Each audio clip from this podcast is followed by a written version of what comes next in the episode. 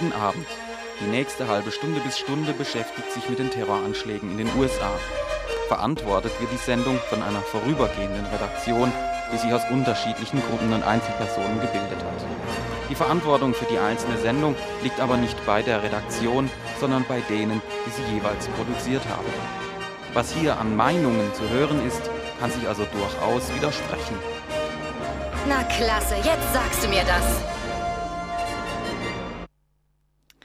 Ja, hallo und guten Abend. Ihr habt es gerade gehört, ihr hört ein weiteres Info im Rahmen der Beiträge und Diskussionen zu Terror, Krieg und deren Folgen. Und heute geht es um die Festung Europa, um innere Sicherheit und rassistische Gesetzgebung. Und was genau im Einzelnen jetzt in der nächsten Stunde auf euch zukommt, das hört ihr jetzt in der Themenübersicht. Im letzten Beitrag geht es um die europäische Abschottungspolitik. Speziell geht es um die Ereignisse am Eurotunnel jetzt im Dezember und um die Gesetzgebung in England. In einem anderen Beitrag geht es um das neue Sicherheitspaket in Frankreich. Ja, und im ersten Beitrag, den ihr gleich zu hören bekommt, da geht es um die EU-Ebene, um die neue Terrorismusdefinition der EU und um das Antiterror-Maßnahmenpaket, das uns die EU zu Weihnachten beschert hat. Davor aber eine kurze Musikpause. Thank you.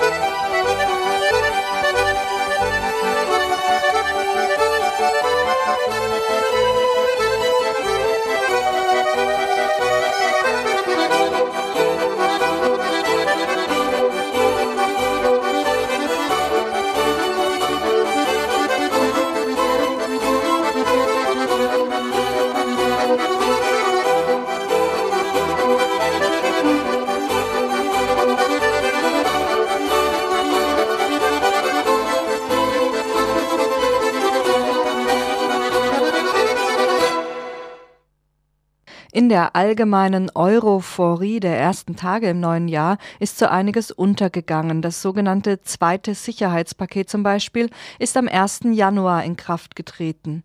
Biometrische Merkmale im Personalausweis oder Ausweisung von Flüchtlingen, die bestimmten als terroristisch geltenden Gruppen angehören, sind nicht länger Zukunftsmusik, sondern Teil der umfangreichsten Sicherheitsgesetze in der deutschen Rechtsgeschichte.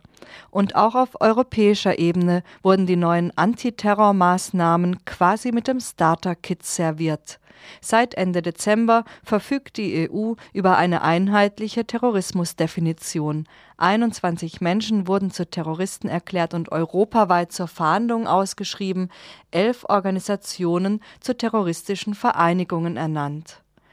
Damit malten die ansonsten eher schwerfälligen Mühlen der EU erstaunlich fix. Schon zehn Tage nach dem 11. September lag ein erster Entwurf für eine gemeinsame Terrorismusdefinition vor. Bis dahin hatten nur sechs der 15 Mitgliedsländer Terrorismus als eigenen Straftatbestand gesetzlich verankert, Deutschland zum Beispiel oder Frankreich. Die anderen bestraften Mord als Mord, Sprengstoffanschläge als Sprengstoffanschläge und Geiselnahmen als Geiselnahmen. Eine Trennung in normal kriminelle Geiselnahmen oder terroristische Geiselnahmen war ihnen bisher als überflüssig erschienen. Aber im allgemeinen Schockzustand der ersten Tage ohne World Trade Center erschien eine solche Sichtweise natürlich antiquiert, wenn nicht sogar leichtfertig naiv.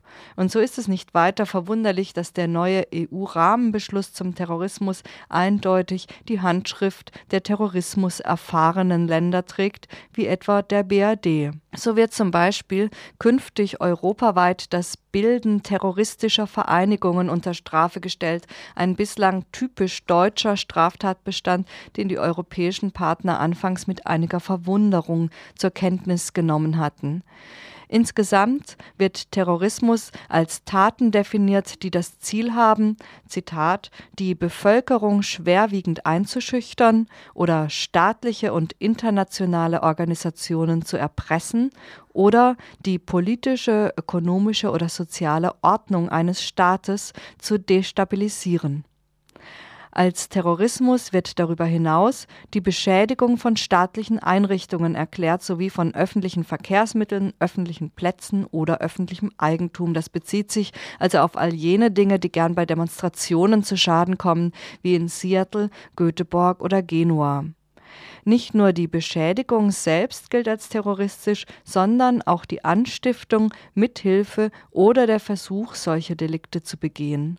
Ausdrücklich betont allerdings der Rahmenbeschluss, dass dadurch die Vereinigungs- oder Meinungsfreiheit sowie das Demonstrationsrecht nicht beeinträchtigt werden dürfen. Und diese Klausel, die ist auf die Befürchtungen von Belgien und Schweden zurückzuführen, politische Meinungsäußerung und Aktion könne künftig zu Terrorismus uminterpretiert werden.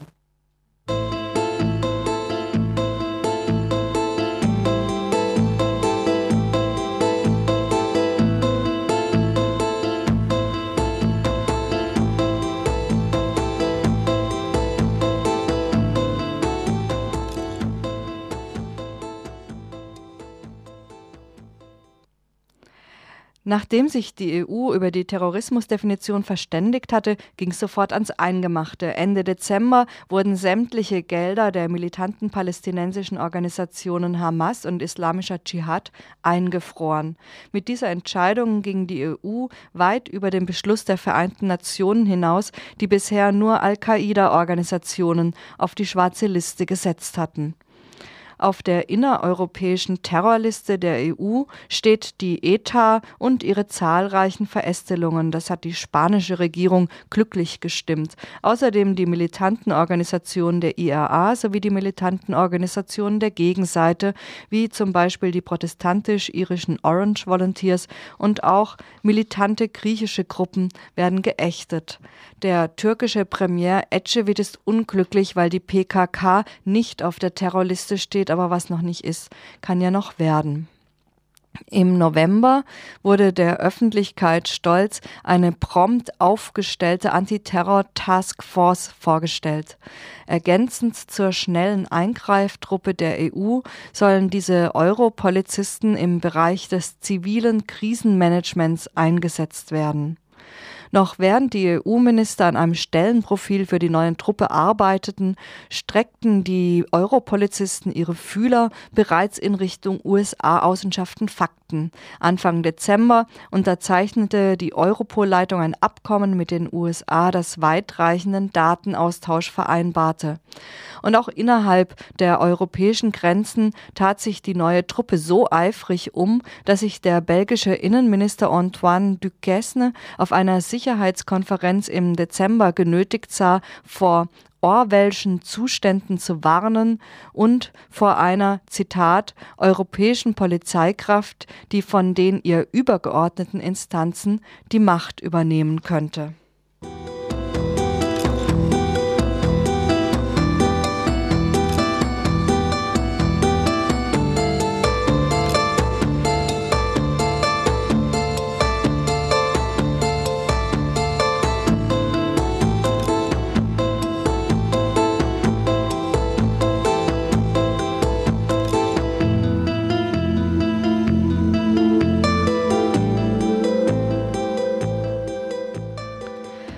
Fast alle europäischen Länder haben die Erstarrung nach den Anschlägen am 11. September genutzt, um ihre Gesetzgebung zur inneren Sicherheit auszubauen. Am Beispiel von Frankreich und England werden wir darauf später noch zu sprechen kommen. Fast in allen europäischen Ländern geht es vor allem auf Kosten von Flüchtlingen und Migrantinnen. Das trifft auch auf die EU-Ebene zu, auch wenn es hier nicht ganz so offensichtlich zutage tritt. Das EU-Zentrum zur Beobachtung von Rassismus und Fremdenfeindlichkeit veröffentlichte Mitte Dezember einen Bericht, in dem eine deutliche Zunahme rassistischer Übergriffe in EU-Ländern konstatiert wurde, vor allem gegen Muslime und Musliminnen. Bislang wurde darauf von EU-Seite nicht reagiert. Die Europäische Kommission präsentiert stolz die Liste der Maßnahmen, die seit dem 11. September ergriffen wurden. Bei vielen ist nicht erkennbar, was sie mit dem Kampf gegen Terrorismus zu tun haben könnten. Zum Beispiel wird die Verbesserung der Zusammenarbeit bei der Ausweisung von Personen bejubelt, die gegen Aufenthaltsbestimmungen verstoßen haben. Und auch die veränderten EU-Außenbeziehungen haben Auswirkungen auf politische Flüchtlinge. Im Rahmen des Antiterrorbündnisses wird mit allem getächtelt, nur islamistisch darf es nicht sein. Den Diktaturen in der Welt ging es noch nie so gut wie nach dem 11. September. Das sagte der tunesische Oppositionelle Montef Mazzuki, als er am 8. Dezember ins Pariser Exil gehen musste. Mitte Dezember veröffentlichte eine Gruppe von 200 algerischen und europäischen Intellektuellen einen Aufruf, in dem sie sich gegen den Assoziationsvertrag zwischen der EU und Algerien wandte, der am 19. Dezember ungeachtet der Proteste in Kraft trat.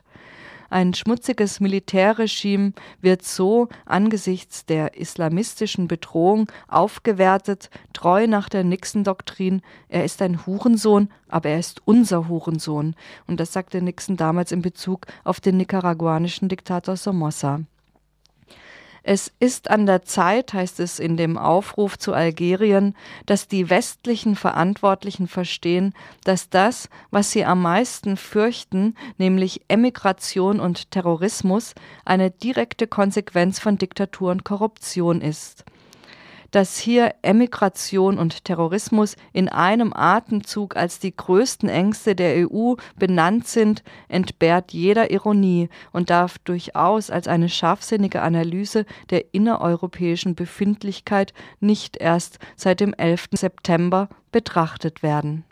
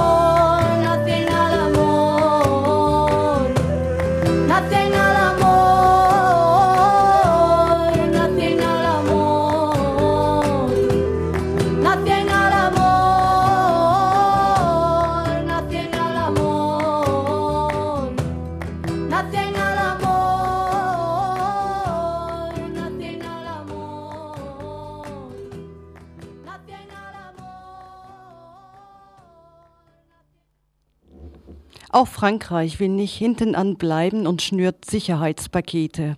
Die sozialistische Regierung in Frankreich will das Thema Sicherheit nicht den Rechten überlassen. Zur Erinnerung, dieses Jahr gibt es wieder Präsidentschaftswahlen. Das Gesetz über die Sicherheit im Alltag auf Französisch, La Loi sur la sécurité quotidienne, wurde in seiner schärfsten Form zunächst Mitte Oktober 2001 durch den rechtskonservativen Senat verabschiedet und dann am 31. Oktober 2001 von der Nationalversammlung, die eine sozialistische Mehrheit besitzt. Dieses Gesetz ist nun auch in Kraft getreten. Ich möchte nur an dieser Stelle anmerken, dass Frankreich schon über weitgehende Sondergesetze verfügt, die Parallelen zu den deutschen Notstandsgesetzen aufweisen. Es geht um den Plan Vigipirat, der unmittelbar nach den Attentaten in den USA auf höchster Stufe eingesetzt wurde. Diese Sicherheitsmaßnahmen schienen der französischen Regierung aber nicht zu genügen.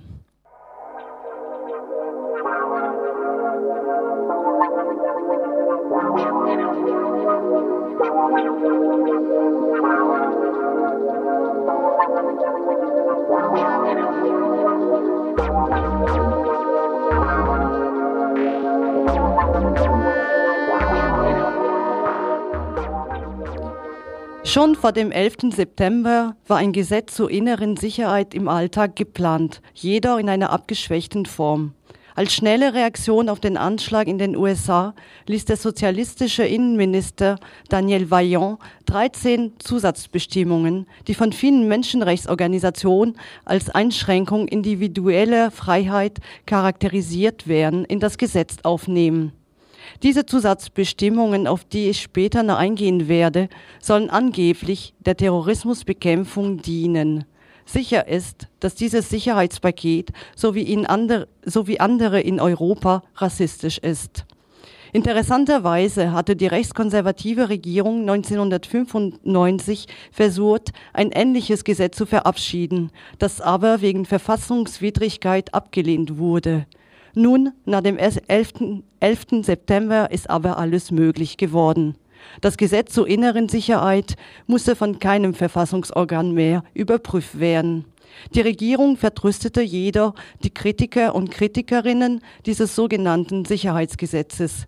Zum einen, es soll eine Evaluationskommission eingerichtet werden, die die Effizienz des Gesetzes überprüfen soll. Zum anderen ist das neue Gesetz zur inneren Sicherheit im Alltag ein in der Zeit befristetes, da es sich seit dem 11. September um einen Ausnahmezustand handle. Die sogenannten antiterroristischen Maßnahmen wurden zunächst bis Ende Dezember 2003 verabschiedet. Zu diesem Zeitpunkt sollen sie wieder vom Parlament überprüft werden. Wenn bis dahin in den Augen der französischen Regierung die Terrorismusgefahr noch nicht aus der Welt geschafft ist, ist anzunehmen, dass das Gesetz Ende 2003 nochmal vom Parlament bestätigt wird.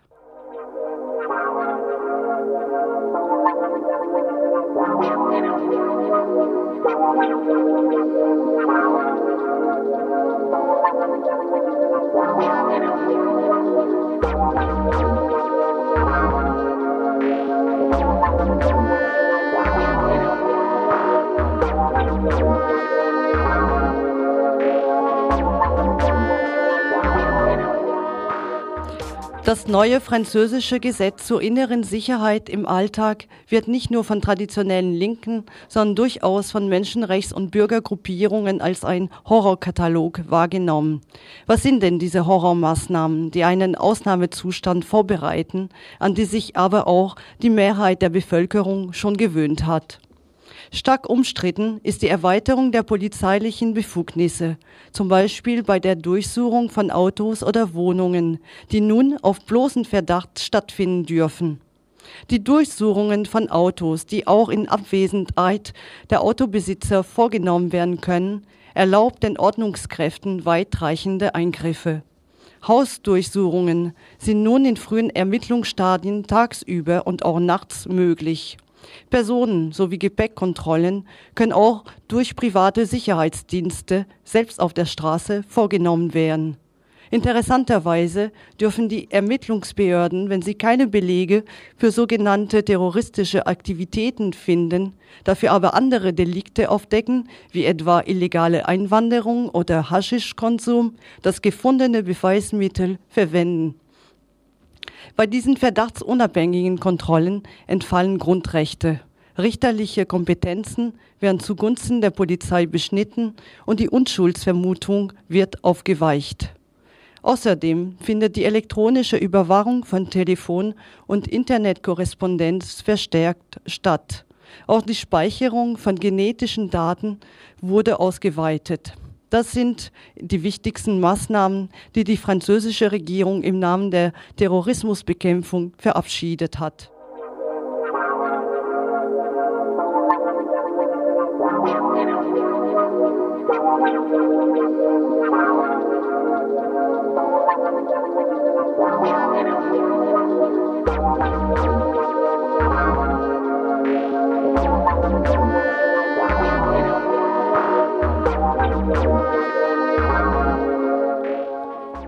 Ob diese sogenannten Sicherheitsmaßnahmen den Terrorismus bekämpfen wird, wie die Regierung meint, ist stark zu bezweifeln. Vielmehr werden Grundrechte wie, wie Bewegungsfreiheit in Frage gestellt und der Datenschutz immer mehr abgebaut. Zentral bei dem neuen Gesetz ist sein diskriminierender Charakter. Einerseits gegenüber Jugendlichen, die in sogenannten unruhigen Vorstädten leben und andererseits gegenüber Migranten und Migrantinnen, vor allem denjenigen ohne regulären Aufenthaltsstatus. Der französische Innenminister Daniel Vaillant verkündete vor ein paar Wochen Null Toleranz für die Unruhen in den Vorstädten. In dieser Hinsicht unterscheidet er sich ideologisch um keinen Deut von den Rechten. Das Gesetz zielt ganz klar auf die, Kriminal auf die Kriminalitätsbekämpfung in den Vorstädten. Ist Delinquenz nicht vielmehr ein sichtbarer Teil der ungleichen Verteilung auf der Welt bzw. innerhalb eines Landes und auch eine Antwort auf prekäre wirtschaftliche Situationen? Wie kann überhaupt das verabschiedete Gesetz zur inneren Sicherheit im Alltag eine Antwort auf die komplexe Realität und auf die Unzufriedenheiten dieser Jugendlichen bieten?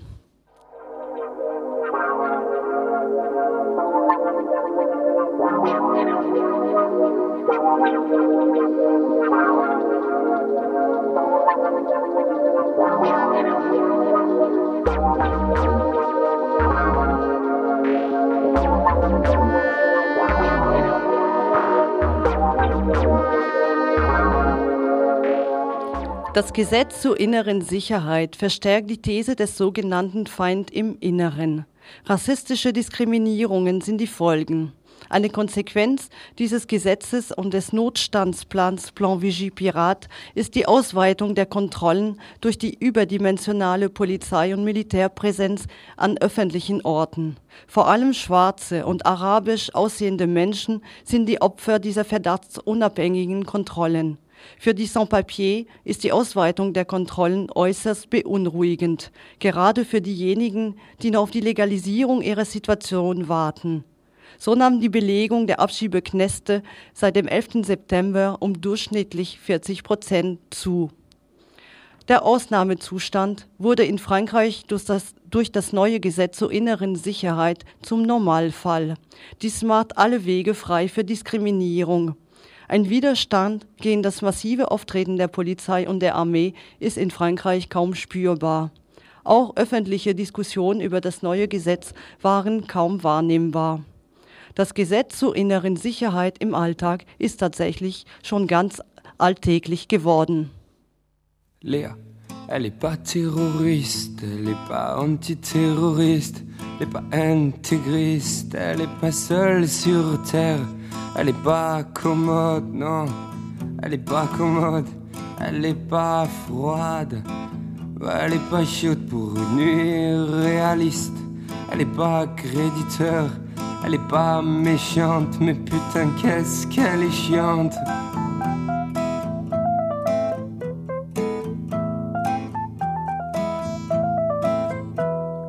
Léa, elle est pas intérimaire, elle est pas comme ma mère. Elle est passagère, elle elle est pacifiste, elle est pas d'accord, elle est passionnée. Elle est pas fut fut, oh, elle est pathétique, elle aime pas tout métique, elle est pas solitaire, elle est pas solidaire, elle est paresseuse, elle est pas réciproque, elle est pas en cloque, elle est pas de la région PACA, elle a qu'à s'envoler. Léa, les parisiennes, elle est pas présentable, elle est pas jolie, elle est pas moche non plus. Elle est pas à gauche, elle est pas à droite, elle est pas maladroite.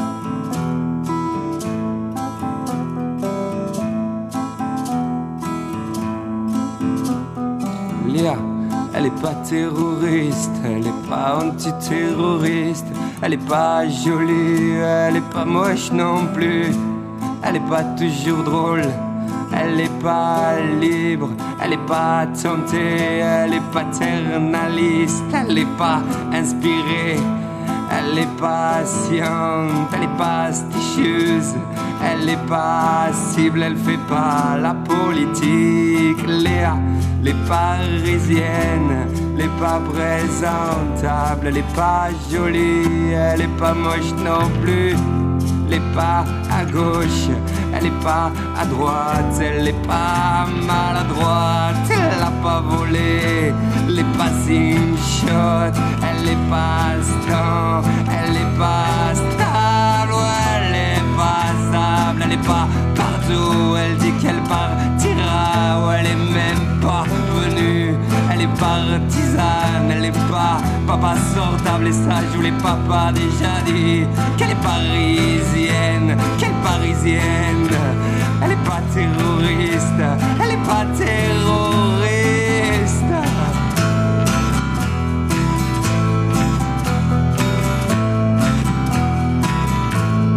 Les, les parisiennes, elle est pas présentable, elle est pas jolie, elle est pas moche non plus, elle est pas à gauche, elle est pas à droite, elle est pas maladroite.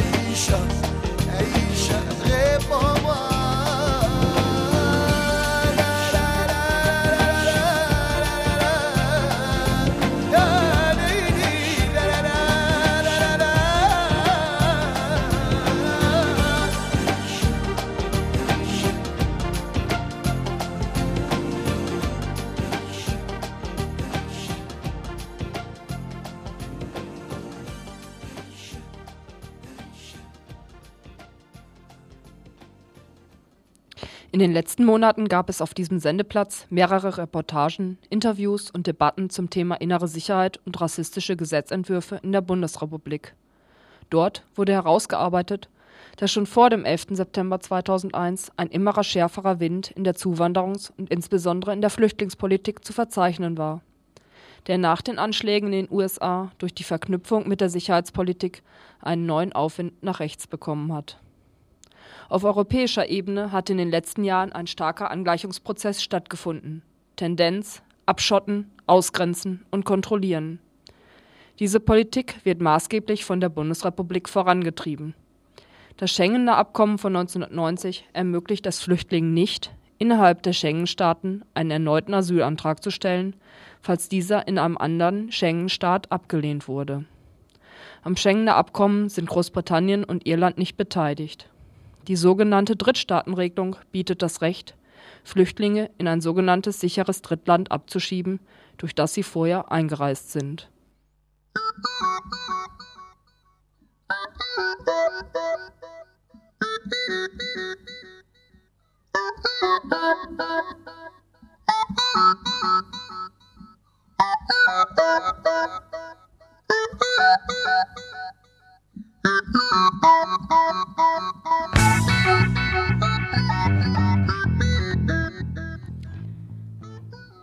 Die Schengen-Außengrenzen werden somit durch diese Politik zu Schauplätzen tausendfacher menschlicher Tragödien.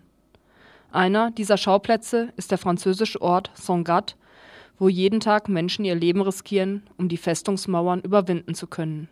Sangatte liegt am Ärmelkanal, zwei Kilometer vom Eurotunnel entfernt, dem Unterwassertunnel, der Frankreich mit England verbindet. 1999 hat die französische Regierung eine leerstehende Halle der Eurotunnelgesellschaft beschlagnahmt und sie dem Roten Kreuz übergeben. Sie sollten Kosovo-Albanern, die in den Parks von Calais kampierten, ein Dach, Essen und medizinische Versorgung bieten.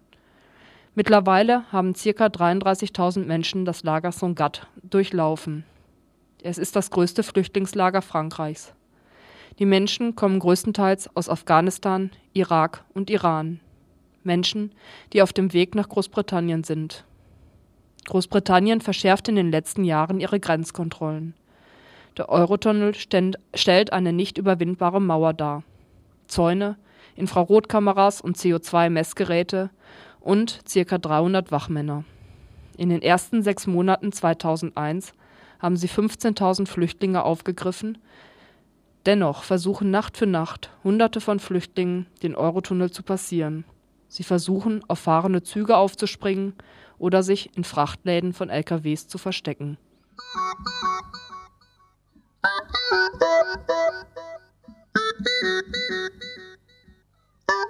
Das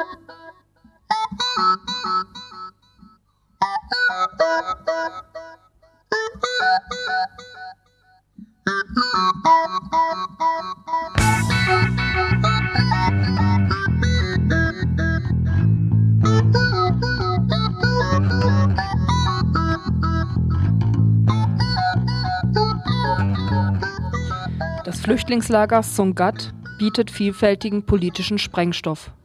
Für die Eurotunnel-Aktiengesellschaft stellt dies ein Geschäftshindernis dar. Zugverspätungen, hohe Sicherheitskosten und ein dadurch geschaffenes schlechtes Image wirkt sich nicht gerade belebend auf das Geschäft aus. Seit Großbritannien hohe Geldstrafen für den Transport von Flüchtlingen ohne Genehmigung verhängt, klagt die Eurotunnelgesellschaft. In Frankreich auf Schließung des Lagers, in Großbritannien auf Annullierung der Geldstrafe. In den umliegenden Gemeinden traut sich kein Politiker mehr, Partei für das Lager und die Menschen dort zu ergreifen. Songat hat 900 Einwohnerinnen. Im Lager leben derzeit 14.000 Flüchtlinge. Es ist aber nur für 200 Menschen, äh, äh, 1400 Flüchtlinge. Es ist aber nur für 200 Menschen ausgestattet. Eine durch die Politik der EU geschaffene Situation, die Rassismus schürt.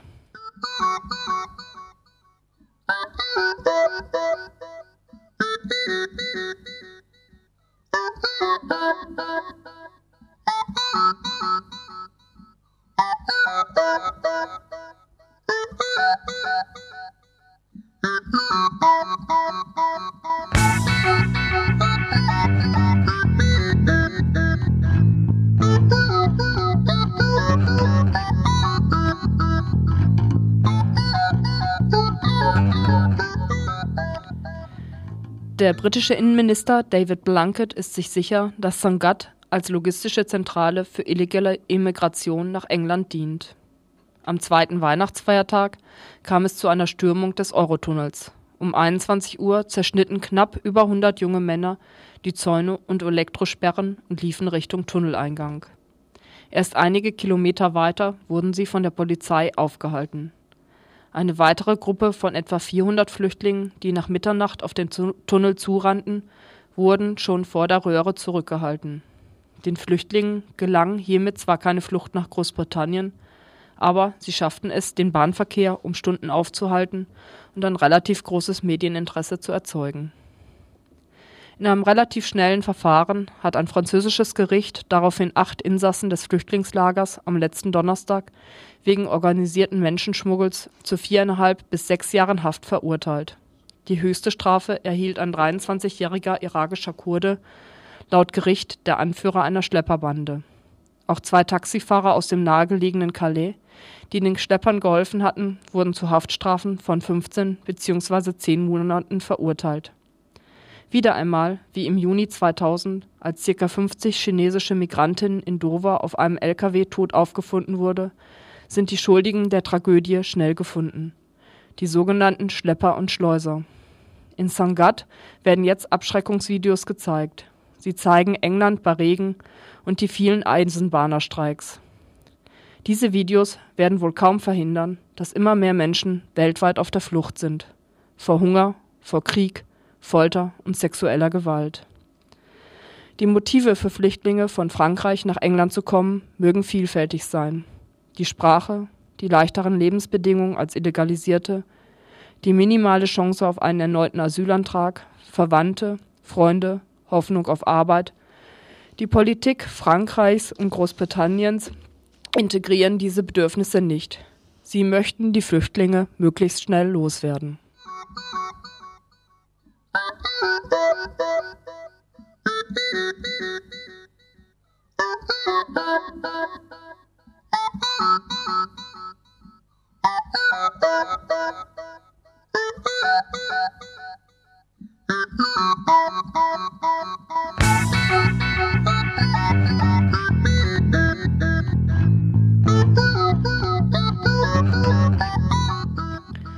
Über die rassistische Politik Frankreichs, insbesondere nach dem 11. September, wurde vorhin schon berichtet. Auch in Großbritannien wurde ein Sicherheitspaket geschnürt, das vor allem Migrantinnen betrifft. Dieses wurde am 14. Dezember in Kraft gesetzt. Generell erlaubt es das Gesetz den Behörden die Inhaftierung von Ausländern, die einer Verbindung zur Terrorszene verdächtigt werden, nicht aber in ihre Herkunftsländer ausgeliefert werden können. Die Betroffenen können auf unbegrenzte Zeit und ohne Anklage in britischen Gefängnissen festgehalten werden. Daneben erlaubt es eine größere Befugnis, Akten, E-Mails und Telefongespräche offenzulegen. Dies beschränkt sich aber nur auf den unmittelbaren Terrorverdacht und bezieht eine strafbare Handlung wie zum Beispiel Steuerbetrug nicht ein. Folglich wird dieses Gesetz auch in erster Linie Migrantinnen treffen. Das Gesetz soll alle zwei Jahre überprüft werden. Die Regierung glaubt, das schärfste Antiterrorgesetz in Europa zu haben. Bürgerrechtler hingegen beklagen die Untergrabung traditioneller Rechte. Erinnerungen werden wach an das provisorische Antiterrorgesetz, das auf dem Höhepunkt der IRA-Bombenkampagne 1974 erlassen wurde, dann 16 Jahre lang in Kraft blieb. Es führte zu vielen Fehlurteilen der englischen Justiz wegen vermeintlichen Terrorismus. Im Gegensatz zur Bundesrepublik, wo darüber diskutiert wird, Identitätsmerkmale wie Fingerabdruck im Personalausweis einzuführen, gibt es in Großbritannien weder Personalausweis noch Ausweis und Meldepflicht. Nach dem 11. September wurde durch Innenminister David Blunkett eine Diskussion hierum losgetreten, die aber nicht zu einer Einführung des Personalausweises führte. Der 11. September hat europaweit die schon vorhandene Festungsmentalität verschärft. Kontrolle und Abschottung nach innen und außen.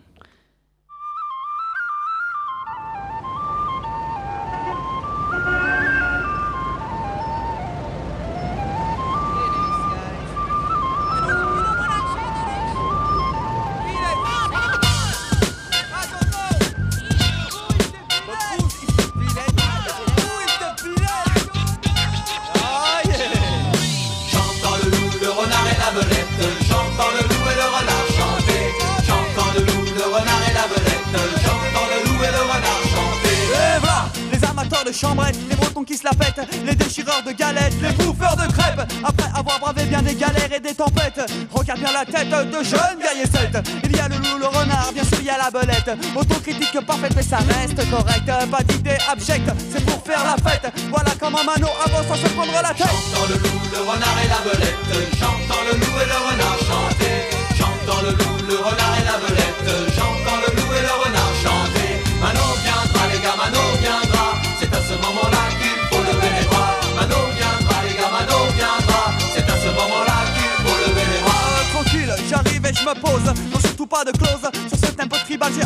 Des proses. Tu connais le renard, mec, tu connais la belette. C'est moi qui fais cet oratoire, je suis le loup sonnette. C'est une facilité de chambre et pour moi c'est ainsi. C'est moi qui ai le mic, c'est moi qui écris. Ne vous inquiétez pas, les gars, pour vous je resterai gentil. Je n'oublie pas que ma nope aussi c'est pas les J'entends le loup, le renard et la belette. J'entends le loup et le renard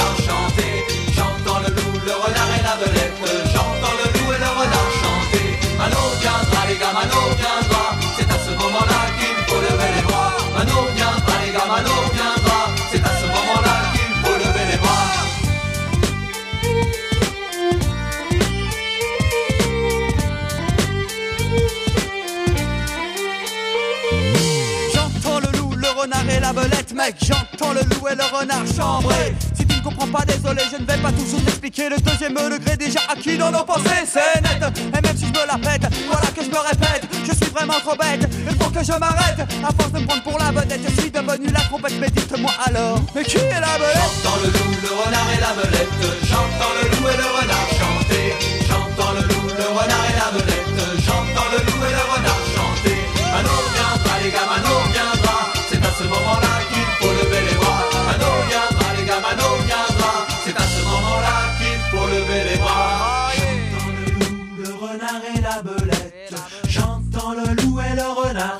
day.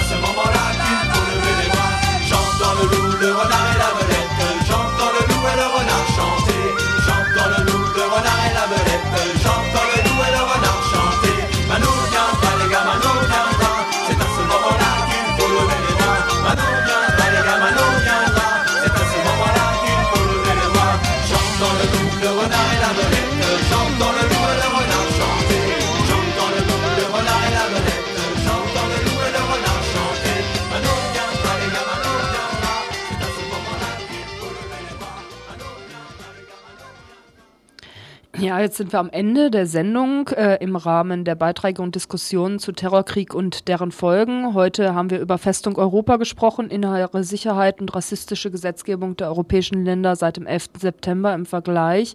Wer es nicht ganz mitbekommen hat, am Montagmorgen um 10 Uhr wird diese Sendung wiederholt. Dann möchte ich noch kurz darauf aufmerksam machen, dass es nächste Woche um 18 Uhr, Freitagabend, weiter im Rahmen, in diesem Rahmen eine Sendung gibt, ähm, Kriegs Kriegserklärung zur Militarisierung und Krieg in Afghanistan.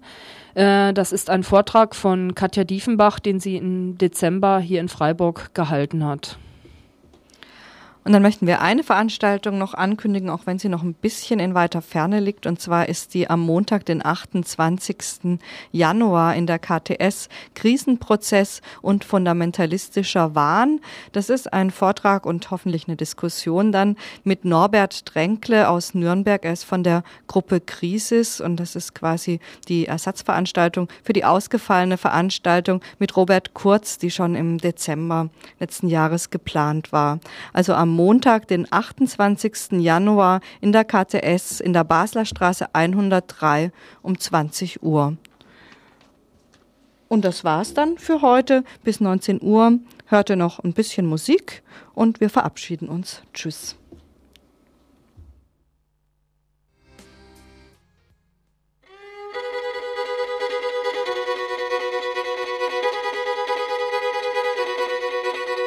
Allez viens, je t'emmène au vent, je t'emmène au-dessus des gens, et je voudrais que tu te rappelles notre amour est éternel et pas artificiel. Je voudrais que tu te ramènes devant, que tu sois là de temps en temps, et je voudrais que tu te rappelles notre amour est éternel et pas artificiel. Je voudrais que tu m'appelles plus souvent, que tu prennes parfois le vent.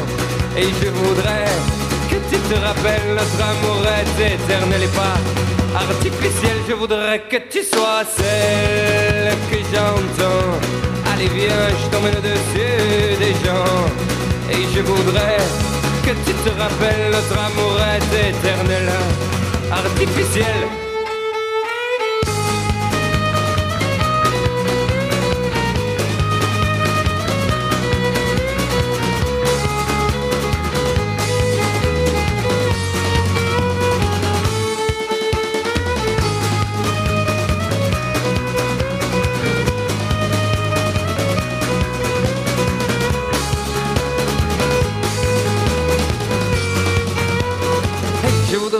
Tu te ramènes devant, que tu sois là de temps en temps. Et je voudrais que tu te rappelles notre amour est éternel et pas artificiel. Je voudrais que tu te ramènes devant, que tu sois là de temps en temps. Et je voudrais que tu te rappelles notre amour est éternel et pas artificiel, je voudrais que tu te ramènes sois là de temps en temps. Et je voudrais que tu te rappelles notre amour est éternel et pas artificiel. Je voudrais que tu te ramènes devant, que tu sois là de temps en temps. Et je voudrais que tu te rappelles notre amour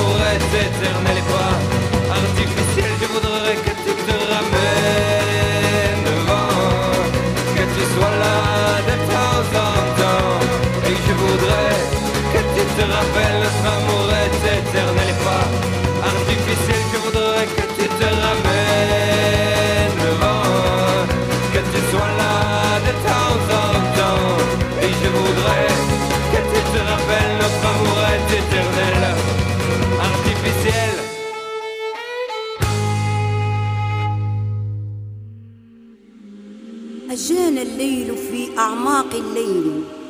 إن شاء النوم لا يفارقني. يا أستيقظ أمام الشاشة الزرقاء بلا حدود ولا نهاية. أملك لي حياتي.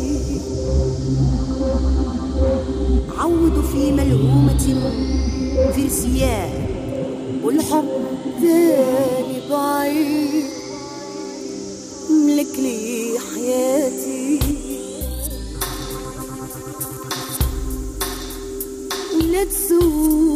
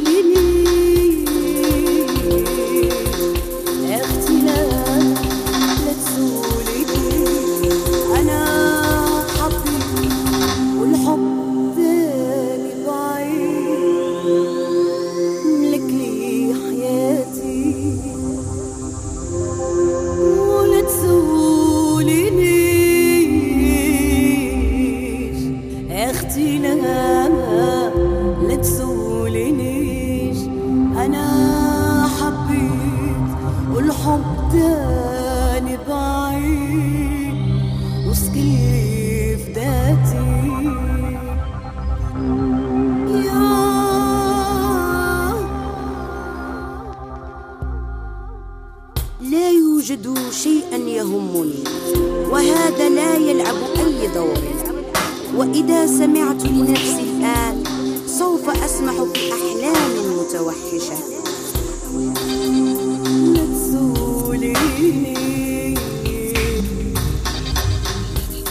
أحيانا على نفسي وأحيانا ألف وأدور. أساس معقول لا